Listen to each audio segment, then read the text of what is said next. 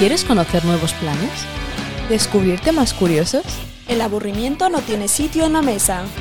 Acompáñanos. Una plática y un café con Tamara Ojeda, Paula Deza y Yesenia Corea.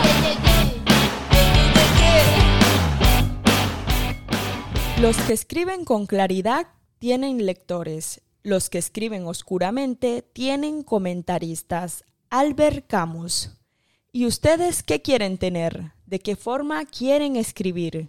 Bienvenidos una vez más a nuestro podcast Una plática y un café, en el cual profundizamos sobre temas de la vida cotidiana con especialistas en cada área o bien con apasionados por cada una de ellas. Un día más que sus servidoras Yesenia Corea, Tamara Ojeda y Paula Deza tratamos de dar voz a todas sus inquietudes.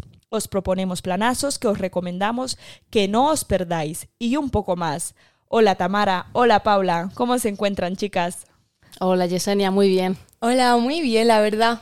Con muchas ganas del programa de hoy, que siempre lo digo, pero es que este me hace especial ilusión, pero de verdad, además. Pues venga, Paula, cuéntanos qué vamos a hablar el día de hoy. Pues mira, voy a empezar citando un, un verso de Becker. ¿Qué es poesía? Dices mientras clavas en mi pupila tu pupila azul. ¿Qué es poesía? Y tú me lo preguntas. Poesía, eres tú.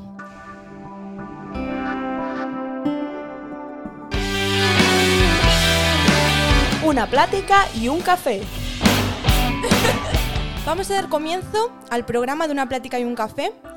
Y como ya os podéis estar imaginando de lo que vamos a hablar, obviamente acertasteis. De poesía. Tendremos los mejores planes para los que disfrutan del arte de la escritura, la poesía y la lectura. Además, vendrá a pasar un ratito con nosotras la emprendedora y poeta Mónica Gallego. Una chica que simplemente para mí es luz e inspiración.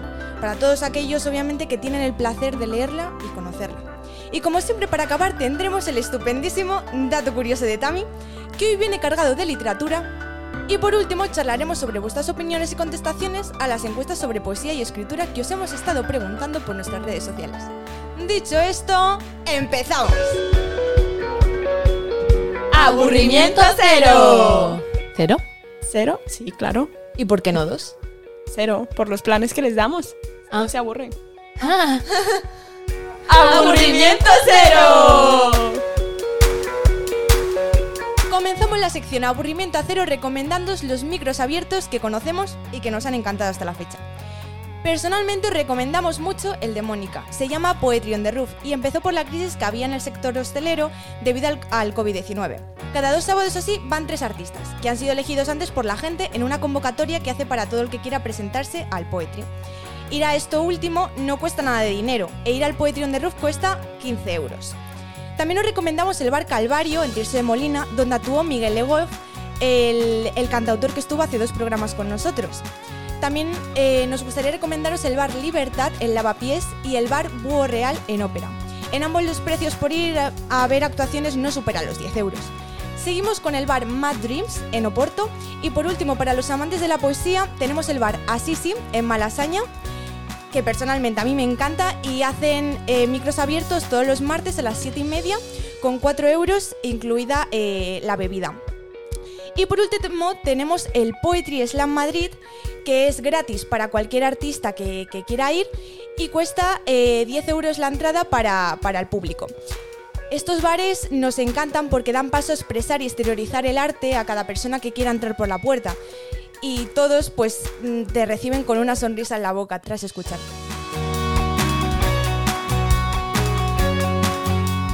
Mario Obrero, un chico de tan solo 18 años de edad, ganó en el año 2018 el decimocuarto premio de poesía Loewe Joven.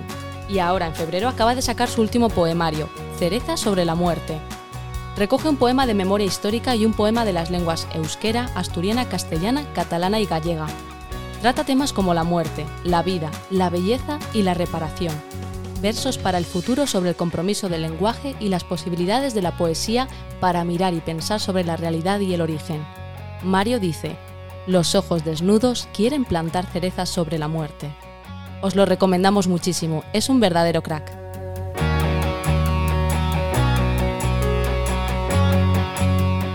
Y en el siguiente plan se tienen que ir a tomar un café a la cafetería J&J Books and Coffee, Es un pequeño café bar donde puedes relajarte mientras disfrutas de sus cervezas de importación, sus cócteles, sus cafés o sus bagels caseros y una librería de segunda mano con un amplio surtido de títulos en inglés. Entre las múltiples actividades programadas por sus propietarios sobresalen los Friday Night Weeks, las noches de intercambio de idiomas de los sábados, donde hacen intercambios culturales y las sesiones de cuentacuentos para niños. Estuvimos y aparte de tomarte algo en un sitio agradable, aprendes inglés o lees inglés y te relacionas con otras personas e incluso jugando. ¿Os animáis a ir?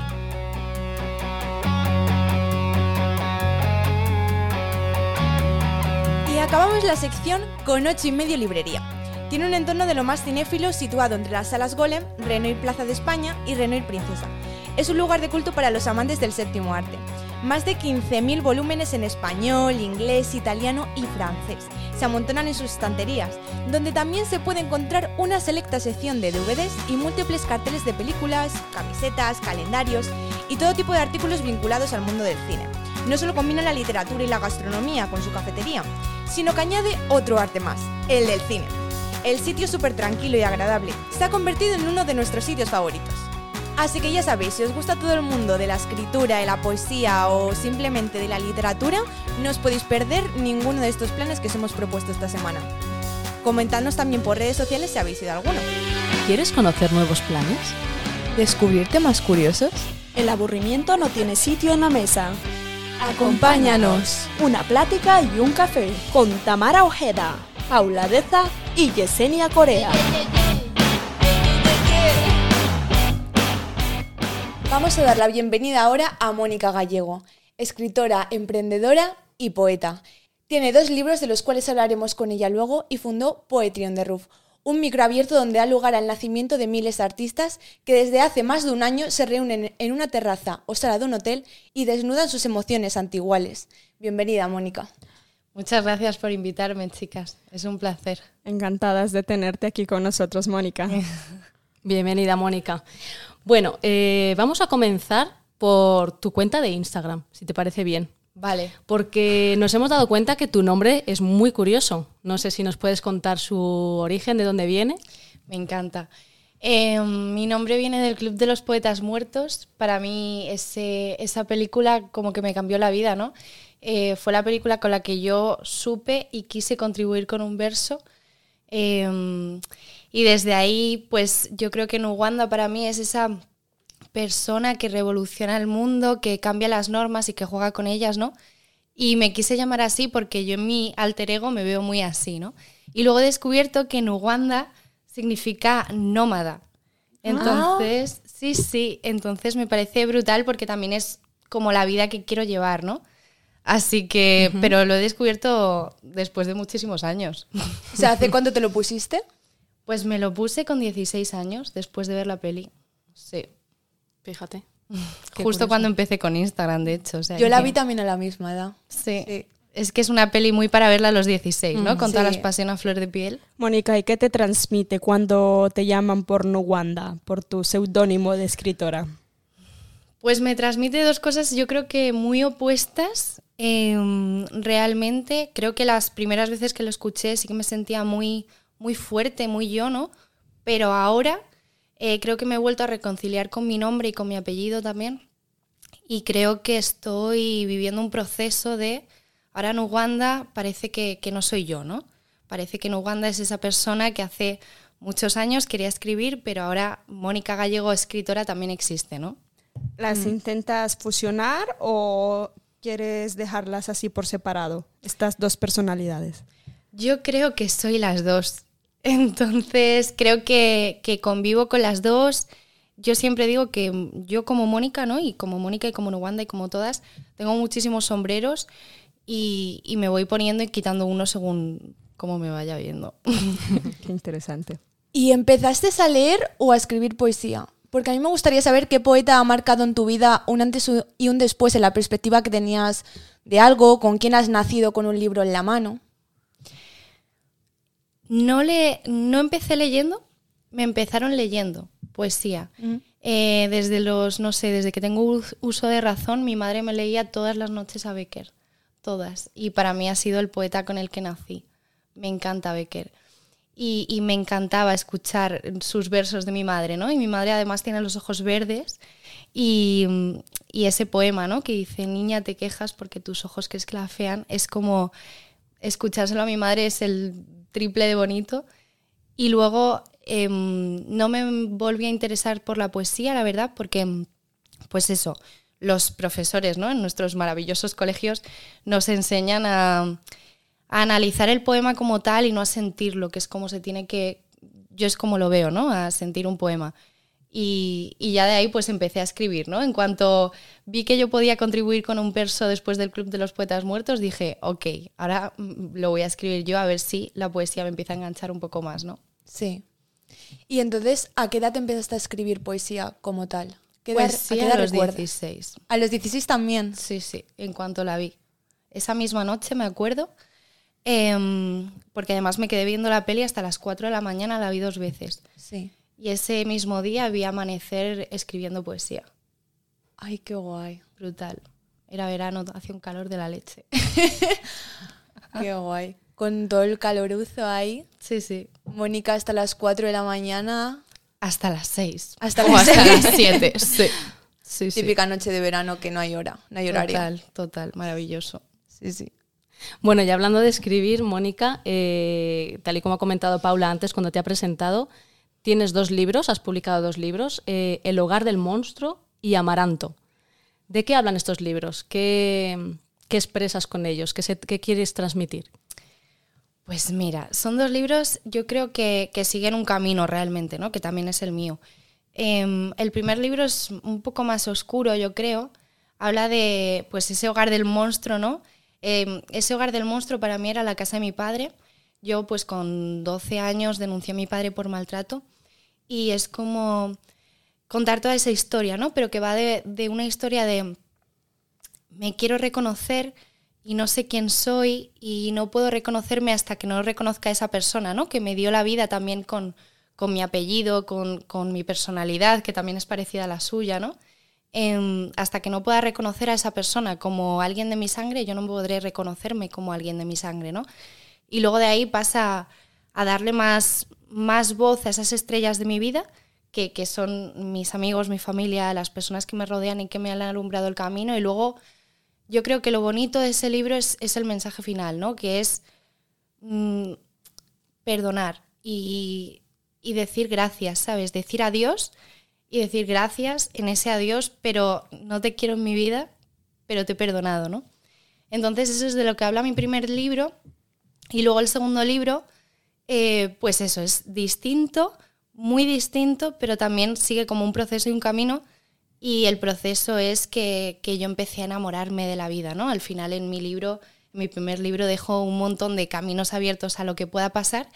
Y, y en el segundo libro hablo de justicia, hablo de igualdad, hablo de amor, hablo sobre todo de amor, de amor, pero no de un amor romántico, sino de amor a la humanidad, ¿no? De, de mm, coger al pobre que está en, en, en la calle y en vez de darle comida, darle la mano, ¿no? Em, no sé, yo creo, es un libro que a mí me encanta personalmente, creo que hay muchísima madurez de uno a otro. Porque a lo mejor resuelves muchas incógnitas que tenías en el primero, ¿no? Sí, sí. O sea, yo creo que al final es como dar a la acción todo ese mensaje final que puse en el primero, ¿no? De decir, adiós, no te quiero en mi vida, pero gracias, y aún así te quiero, ¿no? Y luego en el segundo es como, mm, quiero al mundo, ¿no? Y, y lo amo, y está bien. ¿Dirías que es un acto de liberación este primer libro? El primero, el primero es un super acto de liberación. Sí, para mí cuando publiqué el libro y lo saqué y lo presenté sobre todo, em, se me quitaron las cadenas y, y me perdoné. También me perdoné. Que es más importante que perdonar, perdonarte. Total, total. Mónica, ¿y, y qué le dirías tú a los, a los escritores eh, que recién están empezando como a, a- como a descubrirse de que les gusta esto de la poesía y a la juventud de que piensan que quizás la poesía no es tan útil?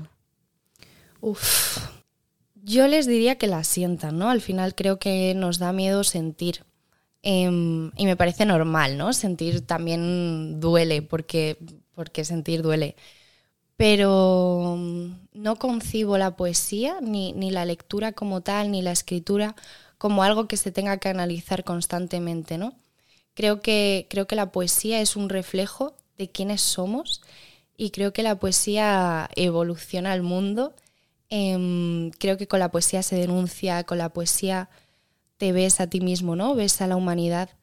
Y, y creo que es, lo, es para lo que estamos vivos, ¿no? Realmente, ¿no? Para reconocernos, para ser nosotros mismos a través de la escritura o, a través de lo que sea, pero si puede ser a través de la escritura, pues, pues maravilloso también. Es una herramienta, ¿no? La escritura y la poesía es una herramienta para, descubrir cuál es nuestro fin, para hacernos preguntas y no buscar tantas respuestas. Más que analizarla, dirías que es eh, de sentirla, de vivirla. De vivirla. Total. Es una multiherramienta al fin y al cabo, ¿no? La utiliza, la poesía siempre va a estar ahí, es tu amiga, tu compañera, la puedes utilizar para cualquier cosa. Como bien dices tú. Así que, mm, hablando de poesía, ¿crees que al mundo le falta poesía? ¿Puede ser eso uno de los motivos de crear también Poetry on the Roof? Creo que al mundo le falta poesía, ¿no? Incluso a los poetas muchas veces nos falta poesía, es así. Sí. Decía mm, eh, Becker también, podrán no haber poetas, pero siempre habrá poesía, ¿no? Y, y es así. Pero es verdad que a las personas nos, nos, cuesta, de repente pues nos metemos en el ruido de la ciudad, nos, metimos, nos metemos en, en, oscuridades, ¿no? Y en, no sé. Entonces, eh, la poesía es lo que nos ayuda también a calmarnos, ¿no? Y a meternos dentro de nosotros, a ponernos en nuestras propias carnes. Sí. Mm, le falta la poesía al mundo. Sí, le falta. Definitivamente. Sí, pero, pero creo que es fácil encontrarla, ¿eh? Es, o sea, una clave, una clave. Danos una clave para, encontrar la poesía. o para esas personas de que como que todavía no, no sienten su camino y quizás este, eh, la poesía, para encontrar la poesía, ¿cuál sería la clave? Mm, pararnos y empezar a vivir. Si es que la poesía está en cualquier parte, en cualquiera. Lo que pasa que no nos paramos. Mm, yo creo que la clave fundamental es ir a ver un amanecer. Cuando tú te vas a ver un amanecer y no hay absolutamente nadie en la calle, em, sobre todo un fin de semana en Madrid, yo lo propongo. a mí ese plan me encanta, te despeja la mente totalmente Total. y te abres a aquellos mundos que no pensabas que existían. Totalmente. Es que tú te pones a ver un amanecer, miras hacia el cielo y dices, yo ya me puedo morir. Hablando de, de liberador, es totalmente liberador. Total. un paisaje por al atardecer, verlo caer, simplemente no, no hablar, no, hacer nada más. No hacer nada más, solo verlo, observarlo. Silencio. Es que nos falta silencio. Y ¿eh? eso ya es poesía. Sí. Eso mm. ya es poesía. Sí. ¿Por qué dices que nos falta silencio? Yo de hecho siempre digo que, que los silencios en la ciudad o quizás en nuestras relaciones diarias eh, faltan mucho, ¿no? Porque muchas veces yo creo que nos faltan esos, esos silencios cómodos que un día un amigo me dijo, ¿no? Dice, em, está muy bien hablar, pero muchas veces eh, la gente no, se calla ni deja escuchar el silencio por el hecho de, ese miedo, ¿no? A, no a mantenerte en, en ello, ¿no? Y es súper curioso el hecho de que no sepamos callar. Yo muchas veces no sé callar y es algo que hay que saber aprender a apreciar. Pero realmente nos da miedo el silencio porque tenemos mucho más ruido en el silencio en nuestra cabeza, ¿no? Al final, quien no está en paz consigo mismo... Mm. Eres tú mismo. Total. Mónica, sí. diario de lunes. ¿Qué pasa por tu mente? ¿De qué va esta idea cuando digo diario de lunes? ¿Cómo nace esta idea? ¿Cómo nace? Eh, pues mira, nace dos días después de que mi ex me dejase. es verdad. Vaya. Sí. Algo bueno ha dejado. Yo estuve. me encantan los diarios de lunes hoy, ¿no? Pero es verdad que eh, yo estuve dos días fatal y yo normalmente estoy más tiempo fatal, ¿no? Después de una ruptura. Pero es verdad que no me, no me podía permitir en ese momento de la vida, de mi vida, estar mal. Y mm, lo que hice fue, después de un fin de semana completo sin salir de la cama llorando tal, tal, tal, mm, salí un lunes y me puse a escribir, ¿no? Y yo creo que en eso consiste la vida y en eso consiste el, el que haya poesía en el mundo, ¿no? Que, que haya personas que sepan mirarla. Em, hay cosas malas en el mundo, como que te deje tu ex, como que haya una guerra, como que muchísimas cosas, ¿no? Pero, y lo bonito que hay detrás de lo que en ese dolor también está, ¿no? Sacar eh, lo bueno de algo que estás sintiendo como algo trágico. Eso es la Sí. poesía. Convierte todo tu dolor y transfórmalo en arte, dijo Meryl Streep. Sí, la leche. Se nos está quedando corta esta entrevista, Mónica. Vamos Pues a sí. tener que, que invitarte a una sección más porque realmente es muy interesante todo lo que nos estás comentando. Gracias. Y lo último que me gustaría tratar son los retiros artísticos que haces. ¿En qué te basas para escoger un lugar y no otro? Por ejemplo, ahora que vas a organizar el de la Toscana en, en abril, ¿por qué la Toscana? ¿Y por qué a lo mejor Portugal, que lo hiciste eh, hace poco también? ¿Por qué la Toscana?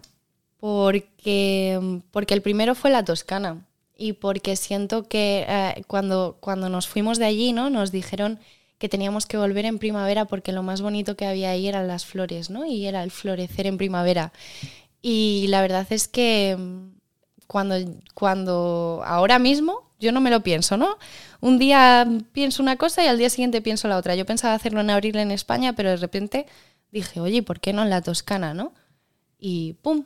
En la Toscana. Maravilloso. ¿Y cómo Ya nace está. la iniciativa de vamos a irnos a otro lugar a escribir con desconocidos? Es que es, es muy guay, ¿no? Nació porque creo que nos falta a los artistas, los artistas somos, estamos solos, ¿no? Y eso es así, al final vivimos mucho en la soledad de- del papel y el boli. Y creo que nos falta poder juntarnos con otros artistas y poder sentirnos con ellos, ¿no? Y, mm, y eso es lo que proponen los retiros artísticos, el a lo mejor no escribirlo todo ese fin de semana o, o esa semana, sino poder inspirarnos de allí, poder parar, poder calmarnos y poder vivir la soledad junto a otros que también se encuentran solos. El ¿no? escuchar a otros también, diría yo. Sí, total. Mónica, Maravilloso. Qué buen cierre. muchísimas gracias por haber estado aquí con nosotros, Mónica. Encantadas de tenerte. Regálanos tu Instagram para que te sigan nuestros seguidores. Mi Instagram es arroba y luego poetry on the roof barra baja. Ahí podrán encontrar la información de los retiros y todas las actividades que realizas en cuanto a la poesía, ¿verdad? Eso es todo. Muchísimas, Muchísimas gracias, gracias. Mónica. Muchas gracias, Mónica. Curioseando voy. Curioseando vengo. ¿Pero vienes o vas? Pues venga, vamos. Pues, Pues vamos. Como el programa de hoy va de escritura, me parecía curioso investigar sobre las costumbres, las manías o las inspiraciones de algunos genios de la literatura. ¿Cómo escriben? ¿Dónde? ¿En qué postura? ¿Necesitan algo concreto para inspirarse? En definitiva, conocer un poco sobre esos hábitos que se acaban convirtiendo en rituales, dando como un resultado auténticas obras literarias. Empezaré por el famoso escritor Gabriel García Márquez. Para escribir necesitaba estar en una habitación con una temperatura determinada, tener en su mesa una flor amarilla y siempre lo hacía descalzo. Isabel Allende, la más mística y espiritual, antes de ponerse a escribir una novela, enciende una vela y cuando ésta se apaga es cuando ella deja de escribir, esté por donde esté en su escritura. Además, tiene la costumbre de empezar todas sus novelas el 8 de enero. Y seguimos con los rituales curiosos. El autor de las novelas El Código da Vinci y Ángeles y Demonios, Dan Brown, se decanta por colgarse boca abajo o agachar la cabeza hasta la altura de los pies. Esta práctica habitual le permite relajarse, concentrarse e inspirarse para escribir. La famosa escritora especializada en género policial Agatha Christie reflexionaba sobre las tramas de sus asesinatos comiendo manzanas sumergida en una bañera. Y para terminar, un dato que ha sido el que más me ha impactado y es que al parecer el novelista francés Honoré Balzac era un adicto al café, ni más ni menos que se llegaba a tomar 50 tazas diarias de café. Mira que aquí amamos el café, pero lo de este escritor ya era de otra categoría, de récord Guinness total. Vamos, impresionante. Me pregunto si en algún momento conseguiría dormir. Mis chicas cafeteras, ¿cómo os quedáis? ¿Preparadas para superarlo? Bueno, pues ya sabes cómo llegué yo el otro día de acelerada con una taza de café del... eh, ¿Cómo se llama? Ah, sí, Coco Moca. Así que imagínate si me tomo 50. Madre mía. Yo es que vamos, o sea, de todas yo soy la más cafetera, eso está Sí, clarísimo. sí, sí. Pero es que este, este escritor me sobrepasa, pero por mucho, ¿eh? Por Una mucho. cosa loca. Es que yo digo que con 50 tazas de café es que no conseguiría dormir. Me ha llamado mucho la atención lo de Agatha Christie, de, mm, de estar sumergido en una bañera y reflexionar sobre sus obras, pero sobre todo sobre la escritora que has mencionado que escribe hasta que se apaga la vela. La vela. Esa me Ah, ha encantado. Isabel Allende. Sí, sí, sobre todo porque me he dado cuenta de que soy súper sosa, porque yo no tengo, yo no tengo ningún ritual. O sea, sí que es verdad que en mi casa me cuesta mucho escribir, aunque empecé escribiendo en mi casa, pero me gusta muchísimo más escribir al, al aire libre. Sobre pues todo ya cuando empieza a hacer buen tiempo. Y sí que es verdad que necesito que estar en el césped, que no haya nada a mi alrededor y estar solo con un boli. En plan, mi boli y mi libreta. No puede haber nada más alrededor. Pues eso podría ser Un perfectamente. próximo dato un curioso de la escritora Paula. Sí, sí. A mí lo del Gabo sí me llamó la atención, lo de la Flora María también. Sí, muchos elementos. Sí, es que ca- cada Había- uno como que tenía su ritual. Sí, Tendrán exacto. significado para- Había otros que escribían de pie también. Sí, hostia, pues no sé cómo pueden, ¿eh? Imagínate escribir de pie. En fin, bueno, Tamara, eh, eh, interesante este dato que nos has traído el día de hoy. Exacto, todos tenemos nuestros rituales. Nada es lo que parece. O sí. ¿O no? Eh, bueno, depende. Nada es lo que parece. La poesía es la expresión literaria de la belleza. Encierra en sí grandes formas y estilos de pensamientos. El ser humano en sí es poesía. Simples situaciones o grandes momentos de la vida están plasmados en poesía. ¿Qué queremos expresar o no queremos hacerlo? ¿Qué pensamos? ¿Por qué escribimos? Buscando respuesta a todas estas interrogantes, lanzamos las encuestas de esta semana, a través de las que les preguntamos para abrir estas interrogantes si os gustaba la poesía o la escritura. Y comenzamos bien, porque un 100% respondió que sí.